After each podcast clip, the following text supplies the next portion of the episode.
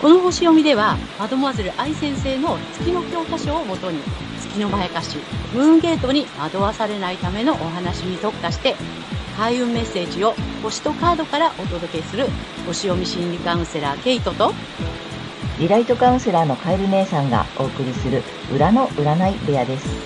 月星座の注意ポイントもお伝えしていますので、太陽星座と合わせてご覧ください。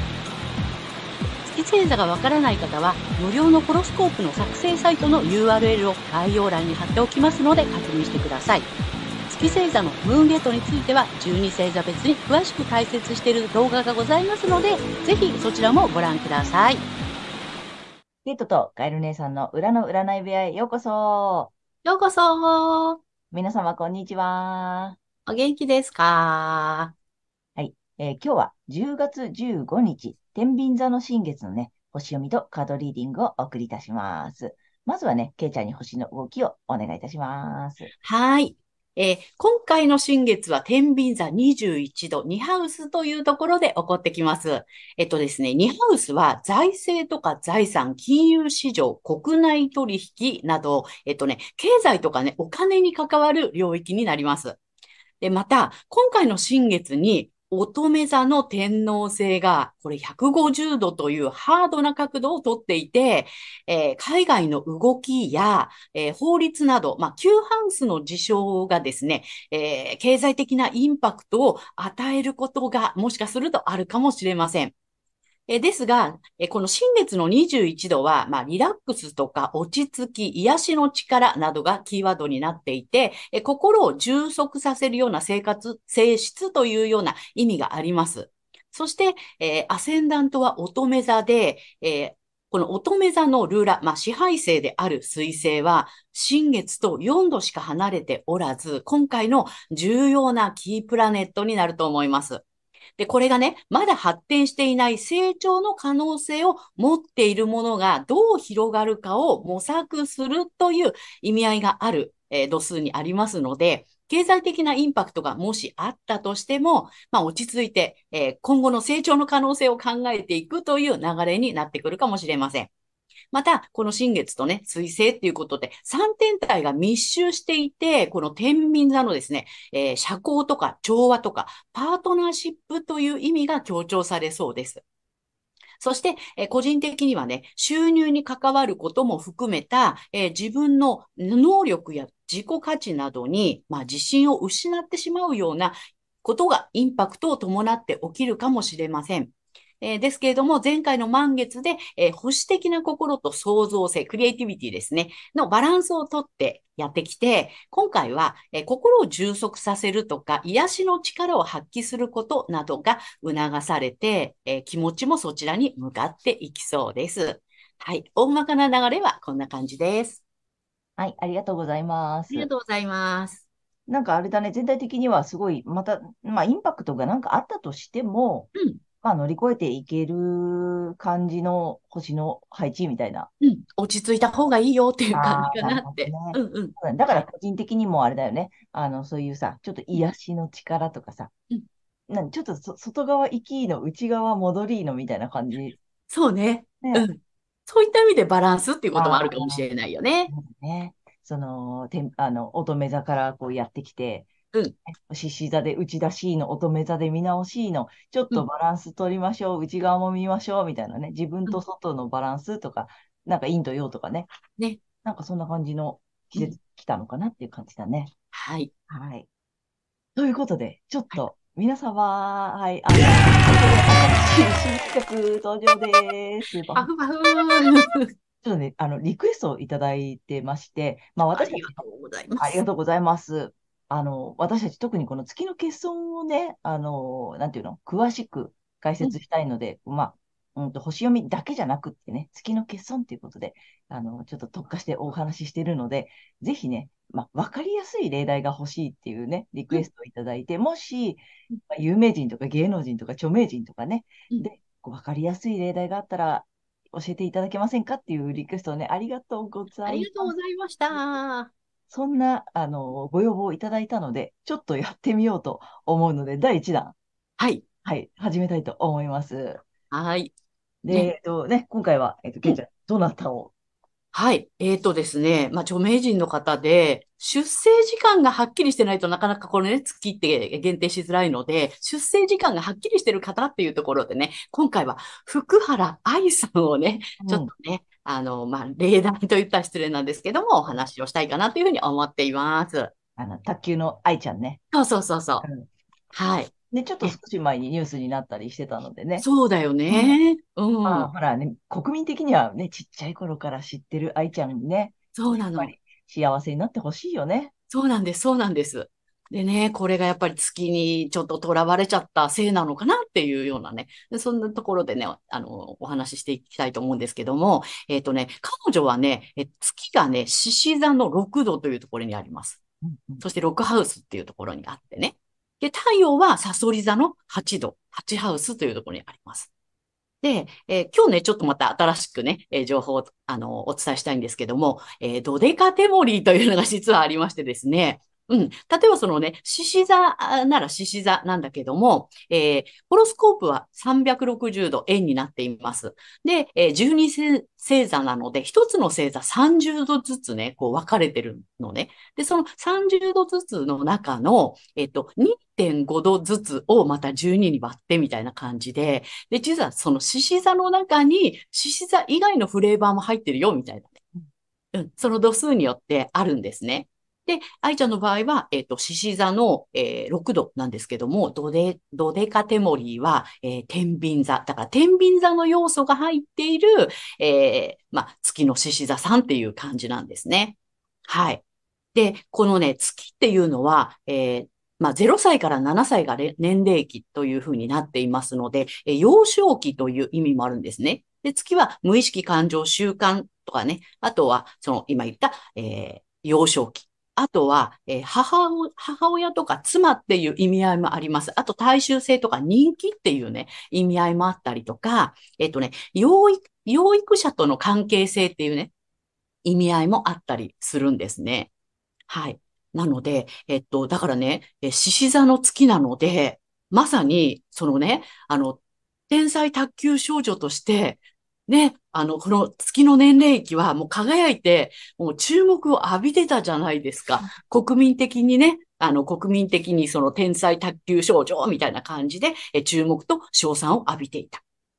で、なおかつ、まあ、お母様がね、もう、こう、コーチとしてね、あの、愛ちゃんこうな、やる、や、まあ、やるとかって言って泣いてたりね、うん、してっていうことで、まあ、お母さんがちょっと、こう、獅子座の意味合いの、こう、支配的に、えー、なってた意味もあるのかなっていうね。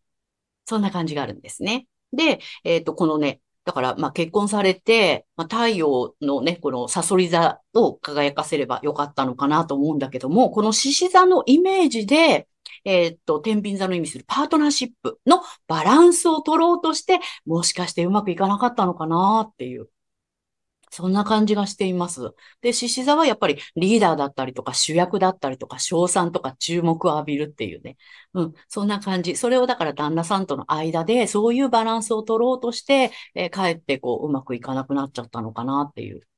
そんな感じがしています。で、本来だったらね、まあ、太陽が、えっ、と、サソリ座で、ドテカテモリーは水、あの、水亀座。で、えー、8ハウス。で、このね、太陽が、えー、冥王星と4度しか離れていないので、これね、あの、本来なら血縁関係とか、えー、セクシャリティを含む、その、パートナーとの深いつながりの中で、まあ、独自性だったりとか、圧倒的なカリスマ性っていう形でね、発揮できていたのかなっていう。それが、まあ、月にとらわれて、まあ、太陽が隠れている状態なので、この太陽って女性の場合はね、えっ、ー、と、お父さんとか旦那さんに、え、投影する場合があるので、えー、父親とか、えっ、と、夫っていうね、意味合いがあったりします。だから、まあ、圧倒的な支配性っていう、まあ、こう、冥王星がついてるのでね、この支配的なものっていうのが、あの、圧倒的になってしまって、まあ、こうね、報道で言われてるような旦那さんのモラハラみたいなものがあったのかなっていうね。うん、そんな感じでね、えっ、ー、と、ちょっと読んでみました。うん、なんか、もともとじゃあ、えっ、ー、と、太陽星座は、えっ、ー、と、サソリ座さん。サソリ座さんなの？じじゃあ、あの、なんていうの、まあ、パートナーシップとか深い関係とかはさ、得意ではあるんだよね。そうなのね。で、元々のね、その、えっと、ナチュラルハウス、サソリ座のナチュラルハウス、あの、本来いるべき場所みたいなね、ところの8ハウスにあるので、まあ、そこら辺はすごく強調されると思うので。うん。だからすごくこう、旦那さんとの深い関係を、あの、結んでいけば、非常に良かったんだと思うんだけども、うん。なるほど。で、月星座は、えっと、獅子座さんだから、うん。まあ、初期の頃はね、まんま、まんまうままんくまだよね。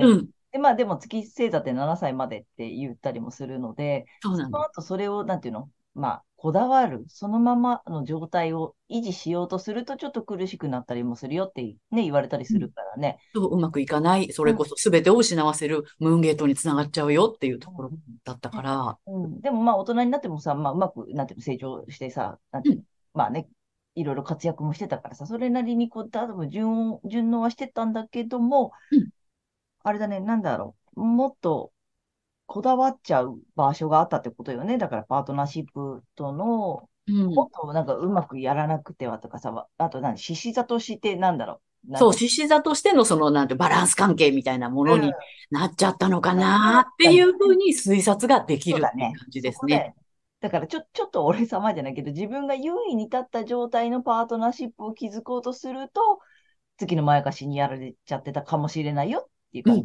ね。そう、そういう感じ。うん。それよりもっと対等に、なんていうの、こう、サソリ座としてのさ、うんね、深い、うんあの、個別なんて言ったら、ちょっと狭いって言ったらいいのかな。だから二人きりのさ、なんかその、そう、そう家。庭から家庭のぎゅーっていうところにうん、こうね、入っていけたらよかったんだけど、こう、みんなとバランス取らなくちゃとかもあるし、あフレーバーが天秤だからね。そうなんです。獅子座としてのちょっと自分本位っていうか自分優位みたいなのが出てくると、もしかするとそれでうまくいかないっていう可能性も考えられるかな。うん、だったのかなっていう感じがね、しています。うん。すすごく多分分かりやすい。まあね、この後どうなっていくかまだまだね、あのあんないけどね。うんなっていただけるとは思うけれども、うんあの今の状態とか、このね、まあ、言われている感じのを見ると、もしかしたら、ちょっと獅子座優位、獅子座の月にこだわりすぎちゃったか、フレーバーが天秤座なので、うんその辺でもしかしたらっていうね、推測ができるよっていうそうです。ね。で、月ってね、やっぱプライベートとか私生活っていう意味があるから、えっとですね、あの、身近な人はすごくわかりやすいの。ああ、そうね。うんだからそういうのも踏まえて、えっとね、あの、ご自分の周りのね、うんえっとご家族だったりとかね、うん、その方をちょっと見てもらえるとわかりやすいと思いますよ。そうだね。そうなんだから、い意外とさ、やっぱり、そう、近しい人の、うんなんていうの、癖とかさ、なんかあるじゃない？そういうのさ。うん、うん、だから私も毎回言うけど、この私がこの月の欠損に納得したのは、本当ね、周りの人。何回も言うけど。で、あの、皆さんに見せてる表面の顔とかさ、ね、うん。そっちじゃないところ。そっちじゃない方なんだよね。中の人、うん。の月星座の話を、まあ、けいちゃんからさ、聞いたときにさ、うんはあ、ぴったりと思って、だから皆さんも、まあね、愛ちゃんの私生活知ってる方はね、なかなかね、本当のね、事実わかんないけどねわかん。ないからさ、あれなんだけど、だから、これを踏まえて、こんな感じで、えっと、皆さんの身近な人の月星座を見てもらって、ぜひね、あの、ほら、内面を知ってるとか、ちょっとまあ、ある意味裏側を知ってるっていう方の月星座を見ると、なるほどと思うよね。すごくわかりやすいと思います。はい。まあ、こんな感じでね、またね、ちょっと有名人とか著名人とかね、皆さんが、あの、ご存知の方で月星座が見れたらね、あの、ご紹介していきたいと思いますので、ちょっと今日はい第1弾、えー 卓球でね、あの、卓球天才少女愛ちゃんのね、お話をしてみました。はい。はい、ありがとうございます。はい、ありがとうございます。ということで、えーこの後は12星座いきたいと思います。では、今回の新月が大牛座さんにとってどんな新月なのかっていうことでお伝えしていきたいと思います。はい。大牛座さんが心を充足させる、えー癒しの力を発揮することなどを促されるエリアは、えー勤労技能、奉仕、健康管理などをキーワードとする働き方、義務と健康の領域になります。えー実直で真面目に堅実に仕事などに取り組む大牛座さんですが、えー真面目すぎたり、自分のペースを乱されたりしてストレスを抱えてはいませんか？えー自分の心よいこと、心地いいことを重視して、えゆったりしていることがこの時期特に重要です。はい。そして、えー成長の可能性の拡大、まあ、どう広がるかとか、広げるかっていうことを模索するエリアも、えー同様に働き方義務と健康管理の領域です。で心地よい働き方や健康状態、あるいは癒すことをコンセプトとした、した仕事などですね、えー成長ポイントをそういったところで探してみてください。はい。そしてこの時期のラッキーアクションですが、えー発展のキーワードは、リラックス、無理のない生活、バランスなどになります。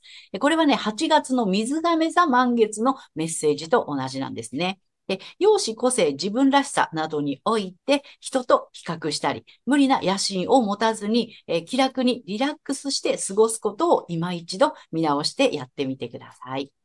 そして、金運アップの鍵ですが、え遊びや趣味、スポーツ、恋愛、えーまあ、子供などをキーワードとする自己表現のね、えー領域でですね、えー全体を見渡してくれる人がいる、守られた環境で、えー自分は目の前の、あの、微細なことを味わって楽しむことができるという意識でいること。あのね、任せて委ねて安心して OK。それをやると、えーこのね、金運のね、あのスイッチが入りますのでね、ぜひそういう意識で楽しんでやってみてください。はい。ここまでが太陽大志座さんへのメッセージとなります。ここからは月大志座さんへの注意ポイントです。で、毎回ね、あの、月の解釈ってことでお話ししてるんですけれども、え今回はね、え4元素、エレメントのお話をしたいと思います。えーエレメント、まあ、火、地、風、水というね、4つのね、要素なんですけども、大志座さんは地のエレメントになります。で、このね、えっと、地の場合は、こう、物質との関係性、えあとは、このね、肉体という物質だったりとかね、あと経済、お金っていうところとね、えー関係してくるんですけれども、大志田さんが、このね、えっと、まあ、この地の星座の第一星座になりますので、これがですね、えー本能的で純粋で原初的に、まあ、こういったことに、えーこう、囚われやすいのかなっていうことなんですね。で、えっと、まあ、物質的な欠損と言われています。で、これが、えー個人の、まあ、自分だけのっていうことなんですね。個人の所有。物質の所有ですね。お金も含めた所有とか、あとは、えっと、肉体、ね、個人で所有してる肉体とかね、えー肉体でしか味わえない五感とか、まあそういったことなんですね。で、太陽はこういったものが満たされる喜びっていうのをね、え感じられるんですけども、月の場合は、えこのね、物質に、え対する欠乏感から持たなければならないという、この脅迫観念にどうしても、えー、囚われてこだわりがちなのかなと。で、そのこだわることによってエネルギーを奪われちゃうのかなっていうね。まあそんなところで、えーそこに騙されないように注意してください。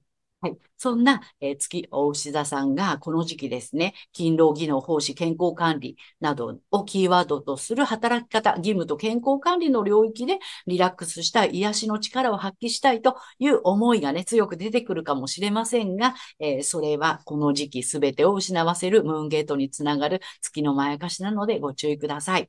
え意識えしていただきたいのはご自身のえ太陽星座でお伝えしているエリアになります。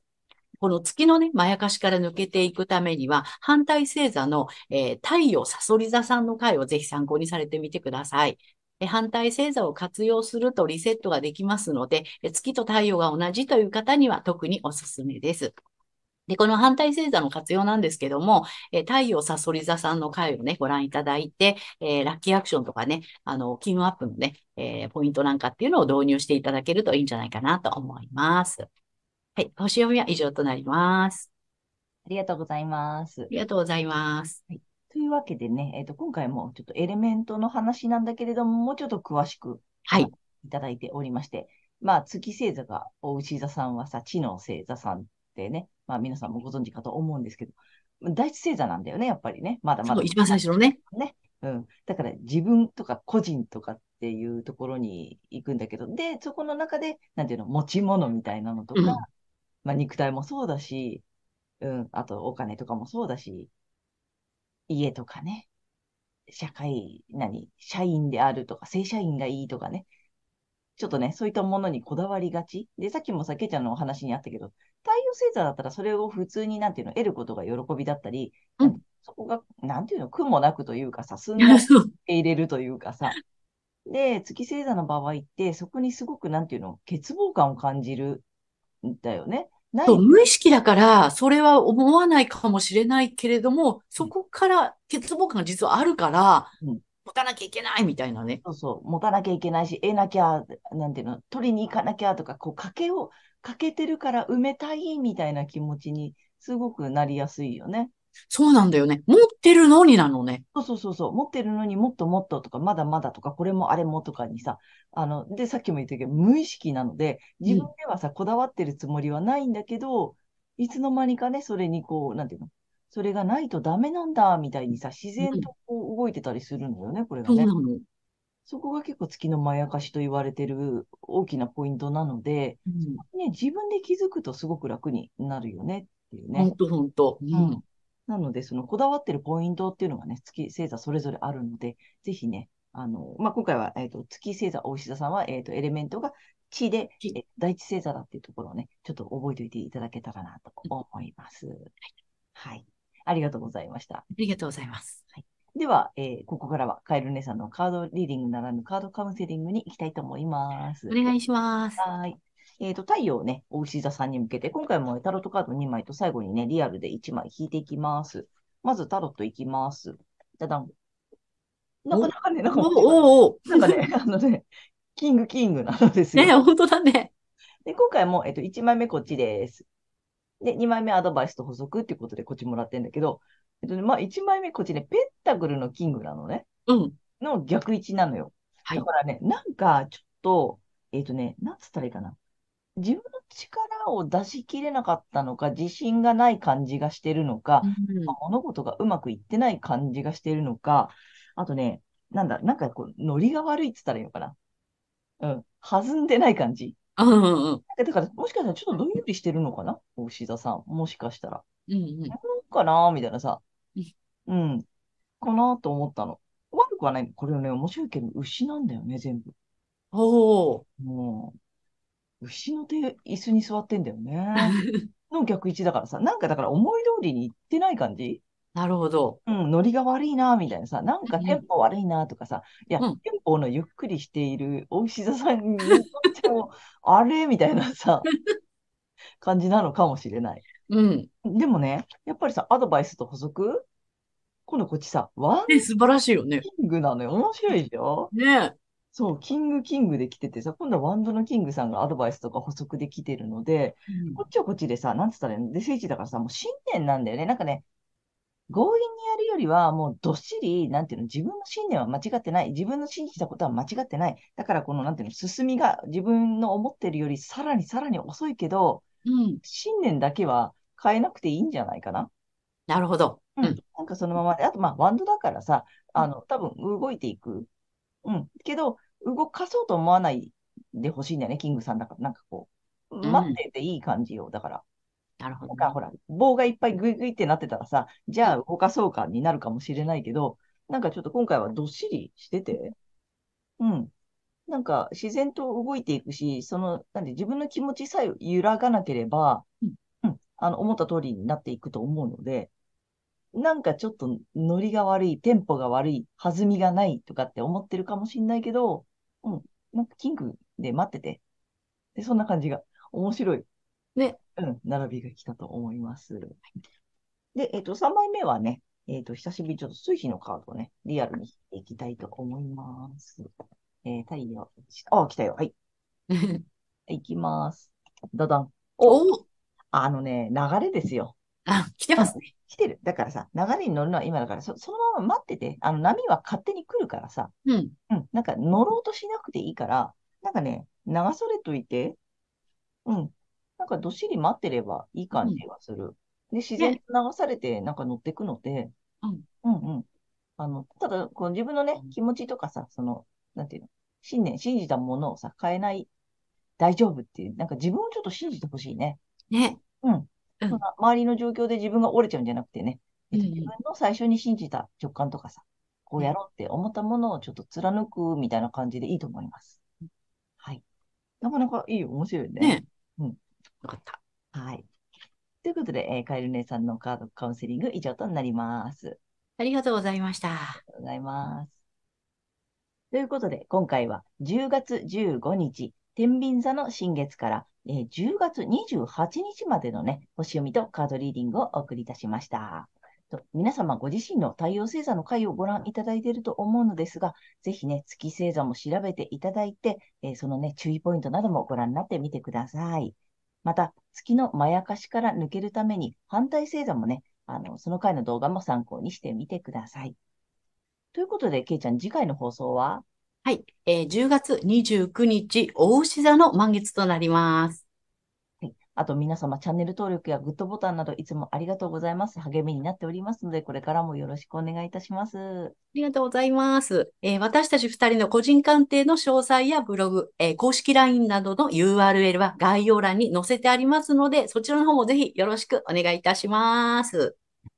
はい。では、皆様、素敵な2週間をお過ごしください。またねー。ありがとうございました。